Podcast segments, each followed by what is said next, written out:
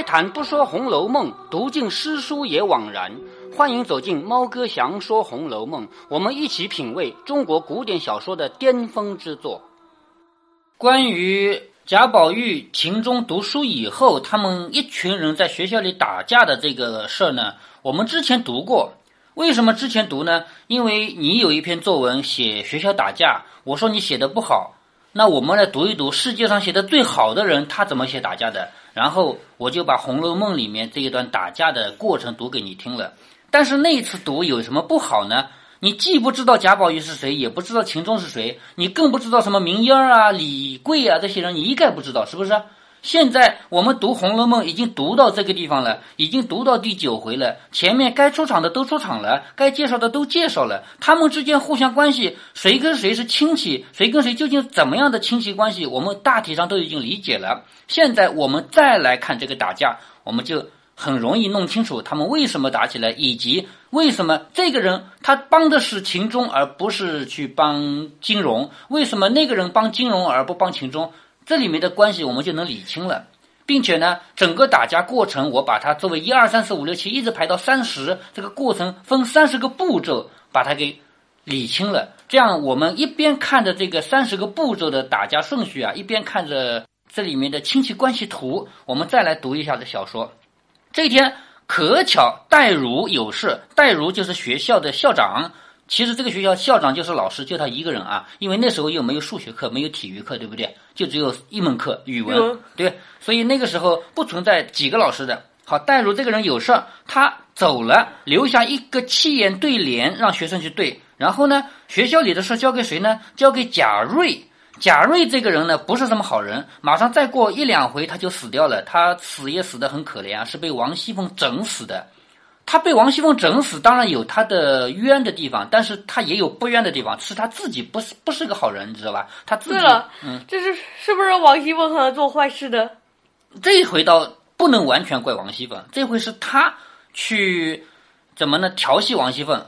然后王熙凤这个人多狠毒的一个人啊！你看他前面做的那些事情是不是啊？狠的吧？你居然没大没小没高没低，你敢你敢来对我怎么怎么不守规矩？于是就把他给整死了。在后面我们会读到啊，在这里呢，先跟你说一声，贾瑞这个人他不是什么正正经经的好人，所以呢，把这个学校交给他管理，说校长走了，让他做一个临时校长，那等于就是把一群人就推火坑里去了。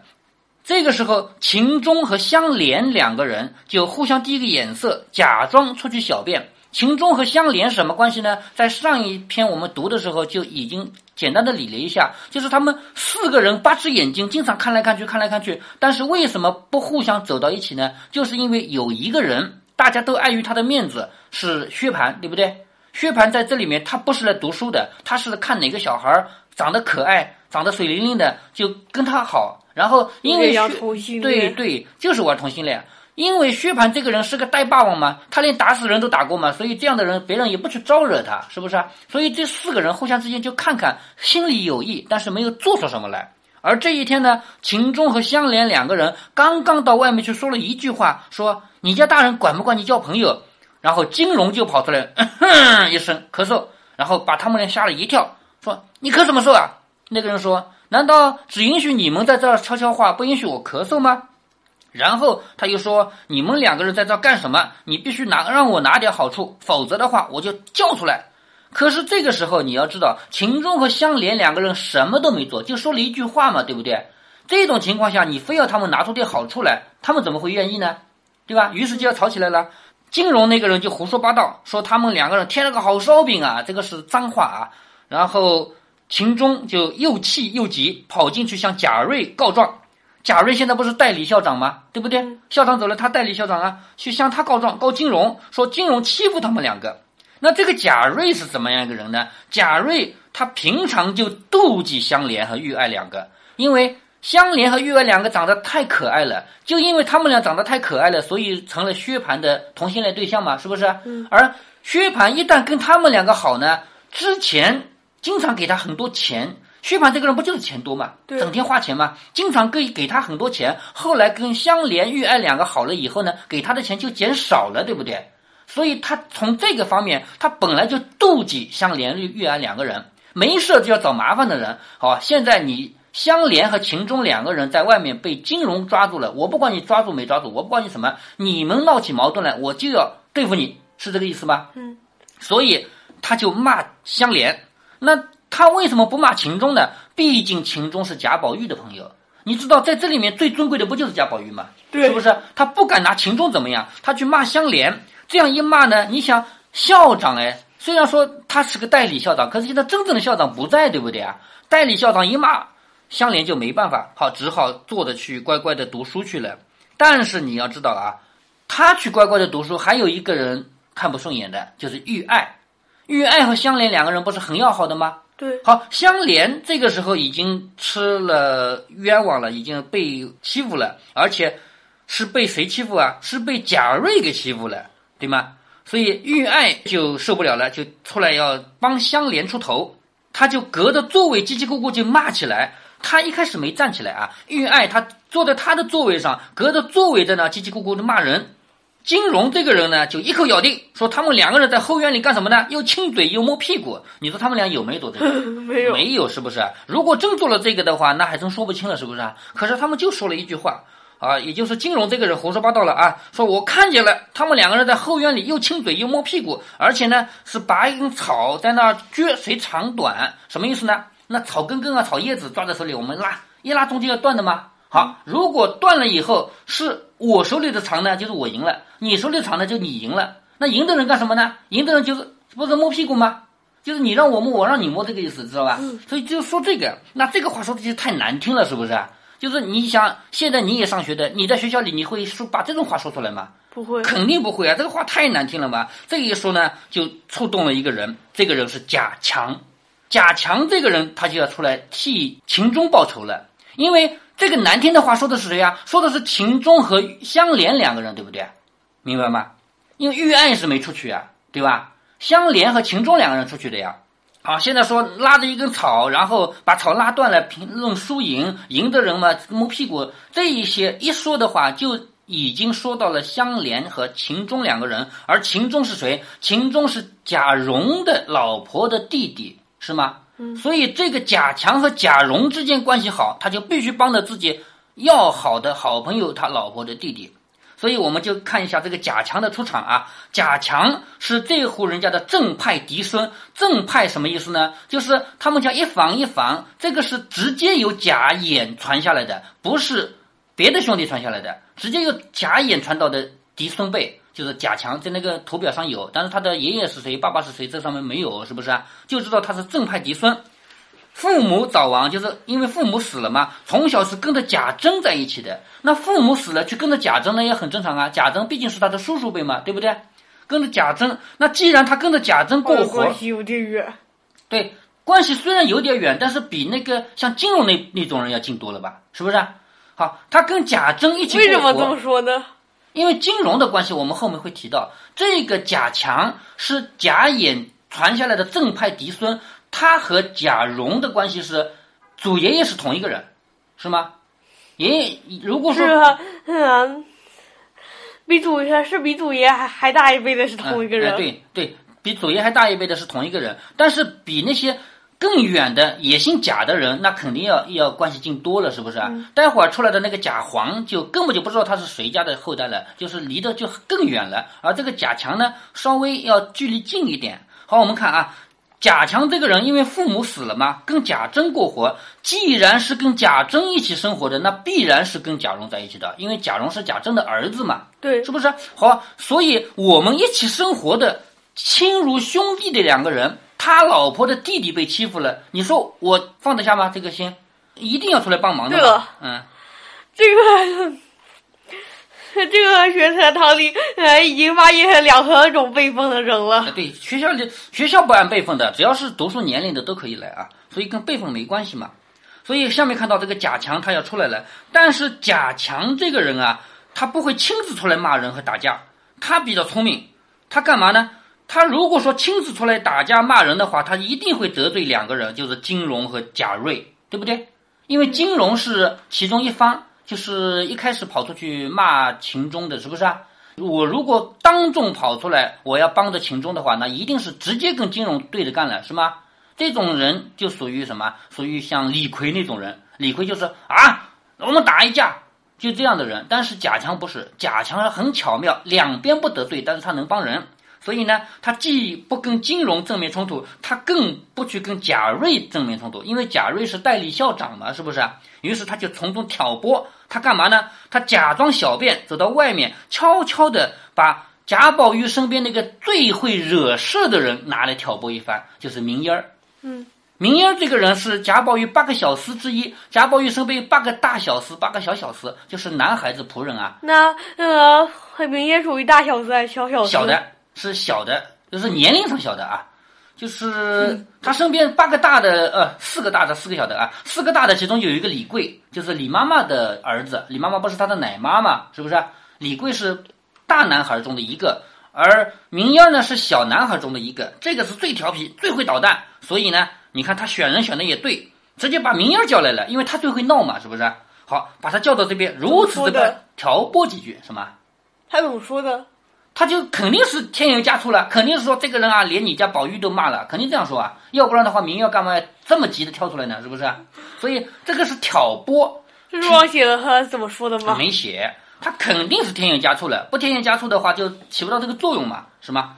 所以他把明英儿叫过来，跟他如此这般的挑拨几句。这个明英儿呢，是宝玉身边第一个得用的，也就是在贾宝玉身边的八个小时里面，他是最会闹的，又年轻又不懂事儿。啊，就是小小孩嘛，小男孩嘛。如今听贾强说金荣这么欺负秦钟，连宝玉也欺负了。你看金荣是这么说的吧？嗯，欺负秦钟，连宝玉都欺负，不给他个厉害，下次就越狂了，是不是？就是你这么狂，我还不给你个厉害，那以后还管得了你吗？这明烟儿无故就要欺负人的，就是他没理由都会欺负人，何况得了这个信息，又有贾强给住着。你看贾强说：“我帮你，你进去。”其实贾强根本就不会帮他，马上就走掉了，是不是啊？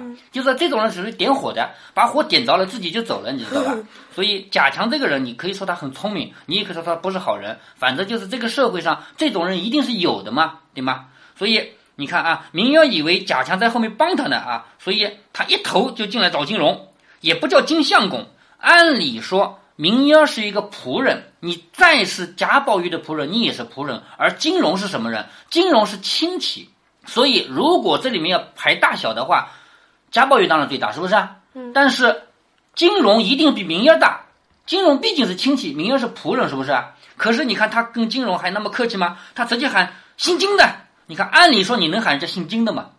不能。按理说你要叫人家金相公，对不对？他毕竟是亲戚嘛，是吗？他说姓金的，你是什么东西？贾强好，开始你看火已经点着了，他可以走了吧？是不是？他一跺脚，然后整整衣服，看看太阳，嗯，不早了，我该回去了。你看他找个理由是不早了，是不是？该放学了吗？那个时候又不是打铃放学的，家里有事儿也可以早点走，是不是？只要跟老师说一声就能走嘛。所以跺跺脚，整整衣服。那这种情况下是跟贾瑞说的吗？对，跟贾瑞说呀。所以。他跺跺脚，整整衣服，然后看看太阳。嗯，不早了，我该走了。于是他跟贾瑞说：“我家有事儿啊，我要走一步了。”对了，嗯，当时有没有具具体说呃什么时候放学？那个时候比较自由，你忘了第三回说贾母说一声有客人了就不用上学了，是不是？比较自由的，没有是四他叔。哎，对。对了，嗯，听说还有很呃一个很。听，我还听说过一个故事，呃，故事里还说是，呃，记一叫就很，呃，放学。鸡一叫啊，鸡叫啊。对。那个傍晚的鸡叫不太多吧？早上鸡叫上学我倒听说过的，因为鸡都是早上叫的嘛。好，哎，鸡会下午叫吗？呃，有叫应该也叫，但是鸡叫多数是在早上。所以用这个当然不可靠了，应该是看看太阳啊，看看时间的吧，大体上还要看看的吧，是吧？好，我们不讨论那个事儿啊。这里贾强一看火已经点着了，他赶紧要走，他不走的话，待会儿要真打起来的话，有他的份儿，对不对？所以真正聪明的人就在这儿，他要把火点着了再走啊，而且一早就得赶紧走。所以他跺跺脚，看看整整衣服，看看太阳，嗯，走了，跟贾瑞说一声，我家有事儿啊，我走了啊。贾瑞呢也不敢留他，就随他去了，因为贾瑞还没贾强的地位高呢。贾强毕竟是他们的正派弟兄，对不对啊？贾瑞这个人是谁呢？是贾代儒的孙子。贾代儒不是那个老师吗？校长吗？对不对？看他走了也没管他。这里明烟一把揪住金荣，叫道：“我们操屁股不操屁股，管你什么鸡巴相干啊！”这个话是粗话。什么叫鸡巴？你听过没有？呃，鸡的粪便。啊，不是，是指男孩子的小鸡鸡。男孩子的小鸡鸡，文雅的说法叫什么？叫阴茎。平常口语叫鸡鸡。这个书上，呃呃，不是睾丸，睾丸是两个蛋。但是这个书里面写的是鸡巴，鸡巴是什么意思啊？我们现在骂人才用这句话的，知道吗？咱们现在也用啊。就是如果说骂人，你一个什么鸡巴东西，就骂人是这样骂的。但是平常说话不说，知道吗？平常说话不可以说，这个太粗了，太难听了，是吧？但是你看这个明烟儿，他就这么说的。我们操屁股不操屁股，关你鸡巴相干。也就是说，明耀现在拿最难听的话来骂人了，是不是？说横竖没操你爹去罢了。也就是说，就算秦钟和香莲两个人是到外面操屁股的，关你什么事啊？又没操你爹，是这个话吧？这个话多难听，是不是？啊，他说你好小子，你出来动一动你明大爷。好，他自称是自己是大爷啊，你动一动你明大爷，这吓得满屋子中的子弟都怔怔的失望的。也就是说。这么多人都没想过，原来一个仆人可以进来这样骂人，是不是啊？这么难听的话竟然骂出来了，你说说看。所以这么多人都怔怔的失望的。贾瑞在那喝着明艳不得撒野，也就是说明烟毕竟是个仆人，是不是啊？你怎么能到这里面来撒野？就贾瑞现在是代理校长嘛，就骂他，金融就可以气黄了脸。这种话你想多难听啊！咱们现在在学校里从来就听不到这种话，是不是啊？多难听的话啊，就骂出来了。金融被气黄了脸，说反了，奴才小子都敢如此，我只和你主子说。好，金融的观点是，你不就是个仆人吗？你不就是个奴才吗？我跟你说闹什么闹？我去跟贾宝玉说，我只要跟贾宝玉说你这个人不好，那贾宝玉会惩罚他的奴才啊，对不对？所以我只和你主子说，便夺手要去打宝玉，打秦钟。好，你看啊，他不是说去跟。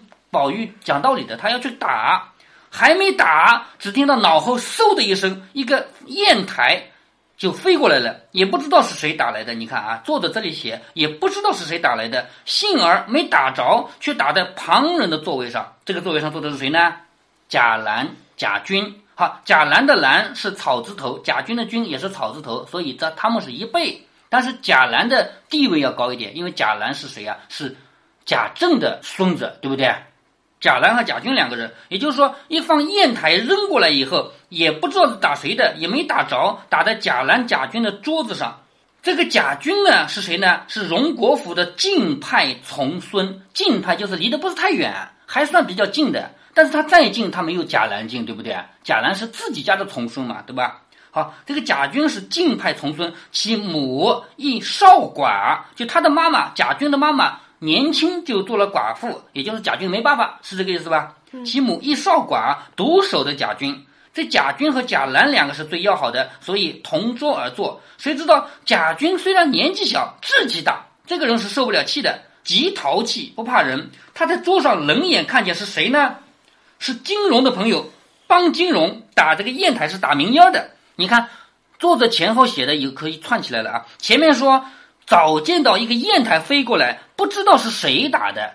下面又说贾军其实是看见的，是谁呢？是金融的朋友想打明烟的，只是没打着而已。那作者为什么在前面不写这个是金融的朋友扔砚台打明烟？为什么不这么写？你猜猜看呢？为什么？这就是视角问题啊！假如说你是在现场的一个人啊，你就在现场参与者或者是观察者，你一定能看到你后面的事儿吗？不能是不是啊？对，所以你作为一个参与者，你很有可能你也是只发现有一个砚台飞过来，你不知道谁打的，但是有人知道是谁打的，对吗？作者把自己以及把所有读者放到了现场，明白吗？嗯，我们看电影也是这样的，千军万马在打仗的过程中，那么多的人冲啊杀啊，摄像机的位置在哪里啊？就在这里面。相当于你，如果你是摄像机的话，就相当于你在这么千军万马中的一个，是不是？嗯。摄像机如果在高空一万米高空拍的话，那个你就成了神仙了嘛？是不是？所以摄像机不应该在那个角度拍，就应该在最底下，在正常的人的高度拍。所以你看别人一刀砍过来，差点砍到你，其实是差点砍到摄像机，对不对？这个摄像机的高度，嗯。我想起啊，有一部电影里边哈。嗯呃，我也不记得什么电影了。嗯，就有打仗，而且，呃，摄像头头的视角也是呃跟着呃别还别人的视角。对，一般来说，电影的画面都有两种啊，就是其中既有大场面，又有特写。大场面呢，往往是用航拍，就是飞机拍，这样的话让你看看有多少人，对不对啊？但是这个画面比较短，就让你看看这个战争场面有多少人都在打，以及地形怎么样，有山有水吗？然后真的开打了以后，一定不会用大场面，一定是用跟我们眼睛差不多高的视角，正常人的视角来看。为什么？这样就给你任何一个观众就产生一个感觉，就是我就在战场上，是不是啊？嗯。那现在也作者也是的，作者写这篇小说就把你作为一个读者啊，把你这个读者放到打仗的打架的现场去了。那一方砚台扔过来，你没看到是谁扔的，但是有人看到呀。下面就提贾军是看到了呀，是不是啊？是金荣的朋友想打明烟儿，没打着，打在他的桌子上。你说贾军这个人，明烟儿是我们家的人吧？虽然是仆人，是不是啊？是，毕竟是我们家的人吧。而金荣的朋友他打我们家的人，我是有气的，是不是啊？而且他没打，他打到我桌子上了，那我借机就可以生事了吗？如果说我本来就想帮明烟儿。我还不一定有理由帮呢，是不是啊？嗯。可是现在你一个砚台打到我桌上来了，那我就可以跳起来了吧？谁打我的？是不是啊？所以贾军他是抓到了一个机会出来出头，知道了吗？他本来就想帮明儿，知道了吧？于是他干嘛呢？他就要拿自己的书去砸另外一个，不是呃书匣子吗？哎，书匣子。贾军他看到金荣的朋友扔砚台过来，他想打。明烟儿没打着，打在了自己的桌子上。这一打呢，打了一个瓷砚水壶，把瓷砚水壶打粉碎。砚水壶是干嘛的呢？就这个砚台要磨墨，不能光有墨，还要有水，对不对？对。好，加点水再磨磨，加点水再磨磨。所以旁边有个水壶，这个水壶里的水不能喝的，用来磨墨的，是吧？好，一打过来，把这个陶瓷的嘛，就打碎了，是吧？好，一打碎了，里面的水就飞溅出来了，是吧？然后这边不是砚台吗？砚台不是也有很多墨吗？是不是啊？于是。一下子墨就溅出来，溅了一书的墨水，这就是一个特写。有一部电影叫做《英雄》，香港电影啊，《英雄》是张艺谋拍的，它里面有大场面，大场面就是用航拍，一个很大的一个湖面上，三个人在打架。航拍画面结束以后，特写，你知道拍多小的画面吗？拍一滴水的画面，就是一把剑在水里面一插。拎起来以后，剑不是潮的吗？一甩过去以后，剑尖上一滴水。我想起来你提到过的。对，一滴水飞出去，一直摄像机跟着这滴水飞出去，那么远那么远，飞到一个人的脸上。啊，这个哈，哈画面应该是用电脑做的吧？对对对，电脑做的，不可能说摄像机能这么飞，是不是？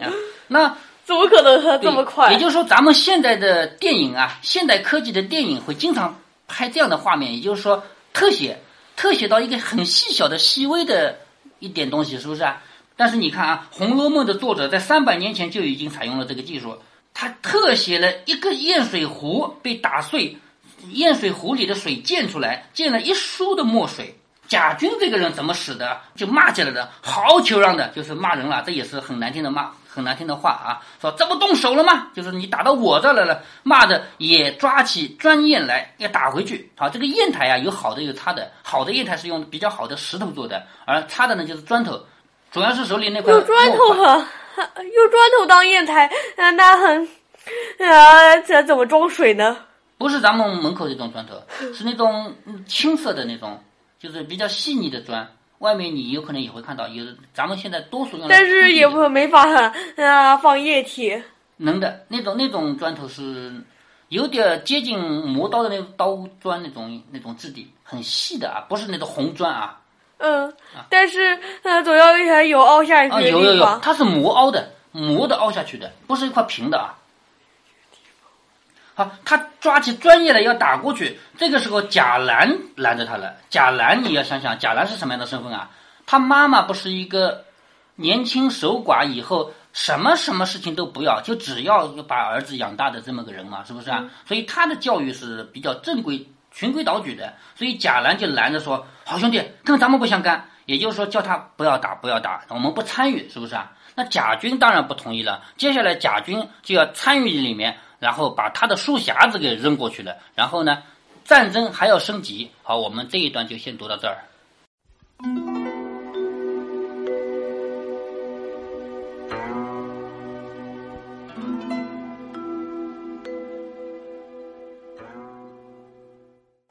贾宝玉当年上的这个学，跟猫哥小时候上的学，从某些方面讲是一点儿没区别。贾母说了，他家的义学龙蛇混杂，什么样的人都有。现在的学校不也是龙蛇混杂吗？但是哪个是龙，哪个是蛇啊？这是永远说不清的。首先，没有哪个人觉得自己有什么错。但凡两个人打起来，你去问问看，他们都是有理由的。猫哥，我小时候因为我长得小嘛，老是受欺负的对象。我们那个时候流行一种欺负的方法，叫做“谁让你先碰我的”。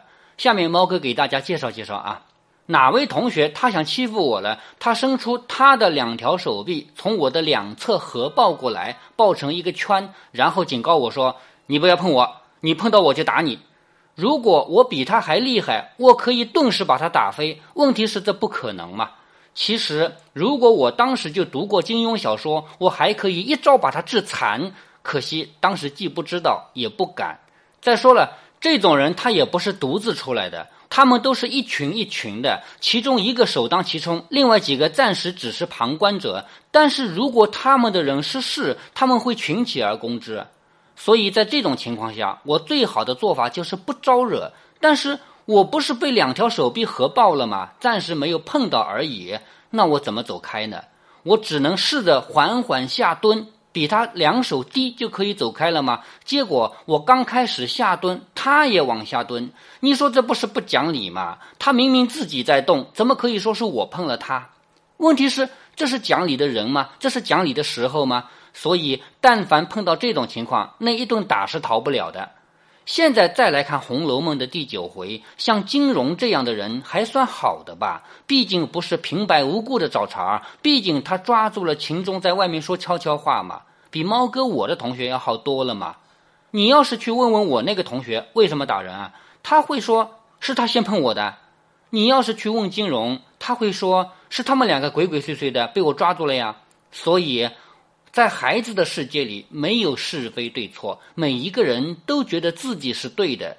那么，在家长的世界里呢？他们的小孩有是非对错吗？你再来体会一下贾母的龙蛇混杂，哪个是龙啊？哪个是蛇啊？只有一条标准：我的孩子都是龙，你们的孩子是蛇啊！这就是小孩的世界，小孩的江湖，大人不懂。但是猫哥，我一直有个疑问：大人不也做过小孩吗？